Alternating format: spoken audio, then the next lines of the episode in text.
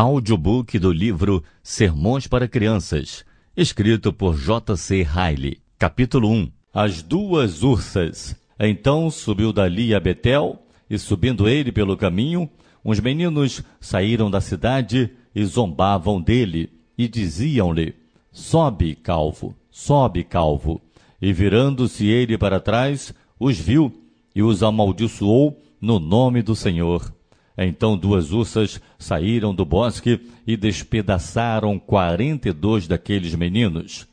Segundo as Reis, capítulo 2, versículos 23 e 24. Queridas crianças, vocês já viram urso? Provavelmente não. Não existem ursos selvagens em nosso país hoje em dia.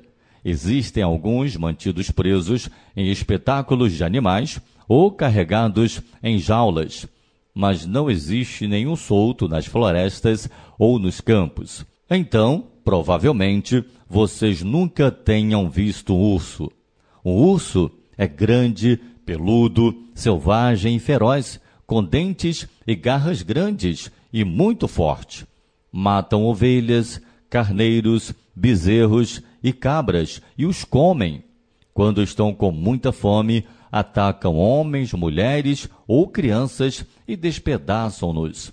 Ursas com pequenos filhotes são especialmente ferozes e cruéis. Quão agradecidos nós devemos ser por podermos andar na Inglaterra sem medo de sermos capturados por um urso.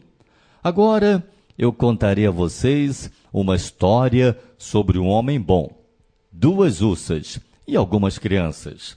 Esta é uma história da Bíblia Portanto, vocês devem acreditar que é verdadeira.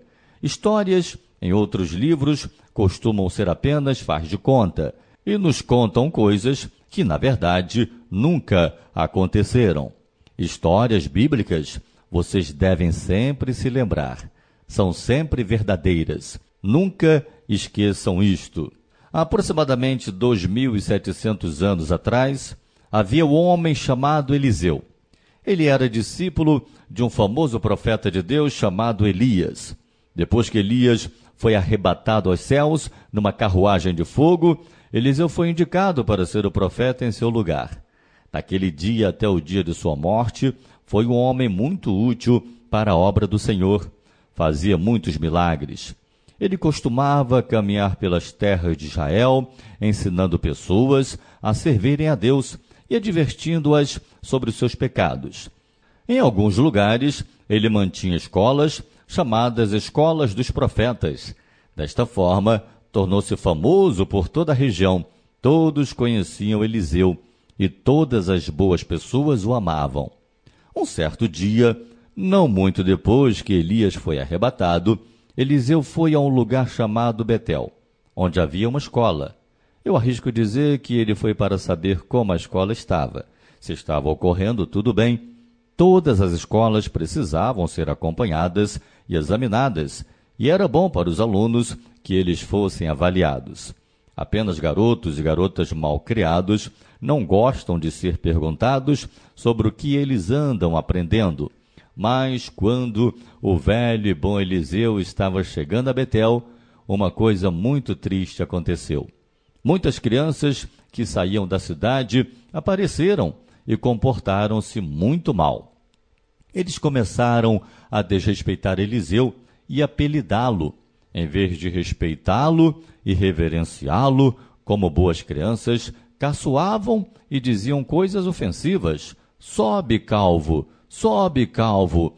Eles gritavam: sobe calvo, sobe calvo. Eles o chamaram de calvo, certamente porque o bom profeta era careca, devido à sua avançada idade. Acredito que eles diziam sobe, porque seu mestre Elias tinha sido recentemente arrebatado, como todos sabiam. Eles achavam melhor que Eliseu acompanhasse seu mestre Elias e não os aborrecesse mais com seus ensinamentos. Era como se eles estivessem dizendo: Vá embora daqui, já passou da hora de você subir, assim como seu mestre. Pare um pouco para pensar no quão perversas essas crianças eram. Elas viviam em uma cidade onde elas deveriam estar aprendendo coisas boas. Havia uma escola de profetas em Betel, mas eu receio que eles não tenham aproveitado suas oportunidades e preferiram as brincadeiras às aulas. Eles não tinham motivos para atormentar Eliseu e tratá-lo tão mal. Ele nunca os tinha maltratado e nunca fora grosseiro com eles. Eliseu era um bom homem e um de seus melhores amigos. Sobretudo, eles não deveriam ter dito sobe. Eles deveriam ter dito fique conosco e ensine-nos o caminho para o céu. De fato, é muito triste ver como até mesmo pequenas crianças podem fazer tanto mal. É triste ver o quão corruptos meninos e meninas podem ser e quantas coisas desagradáveis eles podem dizer, mesmo quando vivem perto de uma escola. Mas o que fez Eliseu quando essas crianças o trataram daquela forma? Nós vimos que ele, virando-se para trás, os viu com tristeza e descontentamento. Provavelmente, eles tinham feito a mesma coisa outras vezes. Aquilo se tornara um hábito incurável. Já era hora de eles serem punidos. E então nós vemos que o profeta os amaldiçoou no nome do Senhor. Isto não significa que fique bem claro que Eliseu agiu movido pela raiva e fez o mal às crianças, como fariam homens maus. Ele não era esse tipo de homem. Significa apenas que ele reverentemente disse, no nome do Senhor, que Deus certamente os puniria e que era seu dever, como servo do Senhor, proclamar isto. Eliseu não agiu movido pela raiva, pelos desejos de seu coração. Num tribunal, um juiz não tem raiva de um réu no momento em que o condena à prisão. Quando Eliseu pronunciou a maldição às crianças rebeldes, ele o fez como instrumento de Deus com firmeza e fé, mas com muita tristeza. Deus o mandou fazer com autoridade e como um servo obediente que era, ele fez. E o que aconteceu assim que Eliseu falou? Saíram de uma floresta das redondezas duas ursas, que correram em direção às crianças, despedaçaram e mataram todas aquelas que conseguiram pegar. Imagine só que péssima surpresa elas devem ter tido. Quanto terror essas crianças devem ter sentido. Quanta correria, gritos e crianças caindo umas sobre as outras. Quanto arrependimento e vergonha elas devem ter sentido de si mesmas. Mas já era tarde demais. Antes que as crianças adentrassem as muralhas de Betel, as ursas já tinham capturado e matado nada menos que quarenta e duas crianças quarenta e dois meninos e meninas que não mais chegariam vivas em Betel naquela noite. Quarenta e duas pequenas refeições não seriam comidas naquela noite. Quarenta e duas camas não seriam usadas naquela noite. Quarenta e dois funerais aconteceram no dia seguinte. Muitas crianças, eu acredito, voltaram para suas casas seguras e não foram machucadas mas certamente elas jamais esqueceriam o que viram naquele dia. Elas lembrariam daquelas duas ursas pelo resto de suas vidas. Então, crianças, essa é uma triste história, mas também é uma história bastante instrutiva. Como todas as coisas escritas na Bíblia, isto foi escrito para o bem de vocês. Ela ensina lições que vocês meninos e meninas nunca deverão esquecer. Deixe-me contar-lhes que lições são estas. Lembre-se, primeiramente, que Deus observa tudo o que as crianças fazem. Ele observou as pequenas crianças de Betel e as puniu pelo mau comportamento. Eu vos imploro que se lembrem de que Deus não muda. Ele é o mesmo ainda hoje e está todos os dias observando o vosso comportamento. Eu creio que alguns de vocês pensam que não importa como as crianças se comportam, que Deus apenas observa adultos. Esse é um erro muito grave. Os olhos de Deus estão sobre meninos e meninas e ele nota tudo o que eles fazem. Quando fazem coisas boas, ele sente prazer, e quando elas fazem coisas más, ele se entristece. Queridas crianças, Nunca se esqueçam disto. Nunca deixem alguém vos fazer pensar que vocês são muito jovens para servirem a Deus e que vocês podem esperar até se tornarem homens e mulheres. Isto não é verdade. Nunca se é muito cedo para assumir a religião. No momento em que vocês discernem o que é certo e o que é errado, vocês estão maduros o suficiente para começar a seguir no caminho correto. Assim que vocês se tornam maduros o suficiente para serem punidos por terem feito algo errado, vocês estão maduros o suficiente para dar seus corações a Deus e seguirem a Cristo. A criança que é suficientemente madura para ser castigada por contar mentiras não é jovem demais para ser ensinada a orar e ler a Bíblia. A criança que é grande o suficiente para desagradar a Deus também é grande o suficiente para agradá-lo. A criança que é madura o suficiente para ser tentada pelo diabo não é muito jovem para ter a graça do Espírito Santo em seu coração. Crianças, apesar de vocês serem muito jovens, Deus está sempre nos observando. Ele percebe o vosso comportamento em suas casas, como vocês se comportam na escola e como se comportam também nas brincadeiras. Ele percebe se vocês oram ou não e como vocês fazem essas orações. Ele percebe se vocês se importam com o que suas mães dizem e como vocês se comportam quando elas não estão por perto. Ele percebe se vocês são gananciosos, egoístas, raivosos, ou contam mentiras, ou pegam coisas que não são de vocês. Resumindo, não há nada que as crianças não façam que Deus não perceba. Eu li na Bíblia que quando o pequeno Ismael quase foi morto de sede no deserto, Deus ouviu a voz do menino. Gênesis, capítulo 21, 27. Notem isto, ele ouviu a oração da criança. Eu li que quando Samuel era apenas um menino, Deus falou com ele. 1 Samuel, capítulo 3, versículo 10. Li que quando Abias, o filho de Jeroboão, estava doente, morrendo, Deus falou por meio da boca de seu profeta, porquanto se achou nele coisa boa para com o Senhor Deus de Israel, está registrado em primeiro livro de Reis, capítulo 14, versículo 13. Crianças, essas coisas foram escritas para o vosso aprendizado. Agora darei um conselho. Orem todas as manhãs, quando vocês acordarem, dizendo: Deus, vigia-me, faz-me viver sob o teu olhar Deus está sempre observando o que vocês fazem e ouve o que dizem. Vocês prestarão contas por tudo o que fizerem no dia do juízo final. Está escrito na Escritura Sagrada: até a criança se dará a conhecer pelas suas ações. Provérbios, capítulo 20, versículo 11. Em segundo lugar, lembre-se também que é muito errado zombar das pessoas e desprezá-las. As crianças de Betel zombaram de Eliseu e o chamaram de calvo, por isso foram severamente punidas. Queridas crianças, à medida que vocês viverem, tenham sempre em mente que nunca se deve caçoar da religião ou zombar de qualquer um que seja religioso. Esta é uma das coisas mais perversas que se pode fazer. É muito prazeroso ver meninos e meninas alegres, felizes, a juventude é o período da alegria e regozijo, mas tomem cuidado de nunca rirem de nada relacionado a Deus.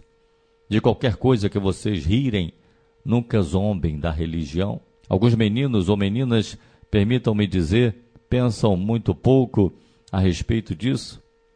Eles pensam que é proveitoso brincar com aqueles que leem a Bíblia e fazem orações e guardam o dia do Senhor de forma correta e prestam atenção aos ensinamentos ouvidos na igreja, eles riem de outros garotos e garotas que obedecem o que mandam suas mães e tentam corrompê-los. Alguns, de fato, são tão perversos que, quando veem outras crianças tentando fazer algo que agrada a Deus, apontam seus dedos para a cara deles e dizem: Lá vai o santinho. Tudo isso está errado e ofende enormemente a Deus no céu está sentado aquele que vê essas crianças perversas e quando ele as vê, ele se desagrada profundamente. Não temos como saber se essas crianças já nascem problemáticas ou acabam se tornando com o tempo. Todo aquele que despreza o povo de Deus, despreza o próprio Deus. Todo aquele que ofende um servo de Deus, ofende o próprio Deus. Está escrito: Porque aos que me honram, honrarei, porém os que me desprezam serão desprezados. 1 Samuel capítulo 2, versículo 30. Está escrito na Escritura Sagrada que Ismael foi expulso da casa de Abraão porque zombou de seu irmão Isaque. O apóstolo Paulo nos fala a respeito disso, dizendo aquele que era gerado segundo a carne perseguia o que era segundo o espírito. Gênesis, capítulo 21, versículo 9. Gálatas, capítulo 4, versículo 29. Quando Ismael fez isso, ele era apenas uma criança, mas apesar de ser uma criança, ele era velho suficientemente para ofender a Deus e trazer grandes problemas a ele e a sua mãe. Queridas crianças, alguns de vocês provavelmente têm bons pais que vos ensinam a ler a Bíblia e a orar. Espero que vocês nunca zombem deles pelas costas e os ridicularizem quando eles falarem sobre religião. Tenham certeza de quando fizerem isso, estarão cometendo um grande pecado. Está escrito: os olhos que zombam do pai ou desprezam a obediência à mãe, corvos do ribeiro os arrancarão, e os filhotes da águia os comerão. Provérbios capítulo 30, versículo 17. Em último lugar, aprendam que o pecado sempre traz sofrimento no fim das contas. Trouxe morte e feridas às crianças de Betel. Trouxe choro e prantos a seus lares. Se essas crianças mal criadas não tivessem zombado de Deus, elas não teriam sido despedaçadas pelas ursas. Queridas crianças, à medida em que viverem, vocês verão sempre a mesma coisa. Aqueles que vivem por conta própria e levam uma vida em pecado, certamente mais cedo ou mais tarde se encontram em problemas. O problema pode não aparecer imediatamente, pode até mesmo não aparecer por muitos anos, mas mais cedo ou mais tarde acaba vindo. Existe um inferno angustiante no fim das contas, e aquele que semear o pecado certamente colherá sofrimento. Adão e Eva comeram fruto proibido no Éden. E qual a consequência? Sofrimento foram expulsos do jardim envergonhados. As pessoas do período anterior ao dilúvio continuaram comendo e bebendo e ignoraram os avisos de Noé a respeito do dilúvio. E qual foi a consequência? Sofrimento. O dilúvio veio e eles se afogaram, morreram. O povo de Sodoma e Gomorra continuou pecando em ódio aos conselhos de Ló. E qual foi a consequência? Sofrimento. O fogo veio dos céus e todos foram destruídos. Esaú trocou seu direito de primogenitura por um prato de lentilhas. E qual foi a consequência? Sofrimento. Ele buscou-a novamente quando já era tarde demais, com muitas lágrimas. Os filhos de Israel não obedeceram à ordenança de Deus e não subiram à terra de Canaã quando Deus ordenou. E qual foi a consequência disso? Sofrimento. Eles vaguearam por 40 anos no deserto. Acã, quando Jericó foi destruída, não obedeceu ao comando de Josué, mas roubou a prata e ouro. E qual a consequência? De novo, sofrimento. Ele foi descoberto e publicamente apedrejado. Judas Iscariotes, um dos doze apóstolos, não deu seu coração por completo a Deus, mas por dinheiro traiu seu Senhor e qual a consequência? Sofrimento. O dinheiro não o satisfez e não o fez feliz, e ele se enforcou. Ananias e Safira disseram uma grande mentira a Pedro e os apóstolos, querendo se passar por bons e manterem suas riquezas ao mesmo tempo. E qual a consequência? Sofrimento. Ambos foram fulminados em um só dia. Queridas crianças, lembre-se dessas coisas até o fim de suas vidas. O salário do pecado é a morte. O fruto do pecado, no fim das contas, nos traz problemas. Aquele que conta mentiras, rouba ou embriaga-se, ou não guarda o dia do descanso, pode não sofrer de primeira, mas no fim o pecado vem à tona. Mais cedo ou mais tarde, neste mundo ou no próximo, aquilo que semearam como as crianças de Betel certamente colherão sofrimento. O caminho para transgressores é duro. E agora, para finalizar, vos darei três conselhos. Os considerem e guardem em vossos corações. Em primeiro lugar, estabeleçam em suas mentes que o caminho para a felicidade é buscar viver nos caminhos do Senhor. Se você buscar viver seguindo seus próprios caminhos e viver em pecado, certamente sofrerá. Em segundo lugar, se vocês quiserem seguir os passos do Senhor, peçam a Cristo para os fazerem bons e colocar o seu espírito em seus corações. Vocês não podem ser bons por conta própria, eu sei. Seus corações são muito frágeis e o pecado e o diabo são fortes, mas Cristo pode fazê-los bons e ele está pronto e disposto para fazer isto. Ele vos pode dar novos corações e força para vencer o pecado. Então, tomem Jesus Cristo como vosso pastor e amigo. Lancem vossas almas sobre ele. Jesus, que morreu na cruz para vos salvar, tem um carinho especial pelas crianças. Ele diz: Deixai os meninos e não os entorveis de vir a mim, porque dos tais é o reino dos céus. Está escrito em Mateus, capítulo 19, versículo 14. E por último, se vocês querem se manter distantes do mal que há no mundo, lembre-se todos os dias que Deus vos está vigiando e vivam no seu caminho. Nunca desrespeitem os servos do Senhor ou brinquem com a religião. Amem aqueles que amam a Deus e tenham como amigos aqueles que são amigos de Deus. Rejeitem qualquer tipo de pecado. Quando pecadores tentarem vos levar ao pecado, não consintam. Abomine o mal, abram caminho para o que for bom. Queridas crianças, se vocês viverem neste caminho, Deus vos abençoará e vocês vão perceber que vocês escolheram a boa parte, a qual não vos será tirada. Lucas, capítulo 10, versículo 42. Lembre-se destas coisas e vocês terão aprendido algo a respeito das duas ursas.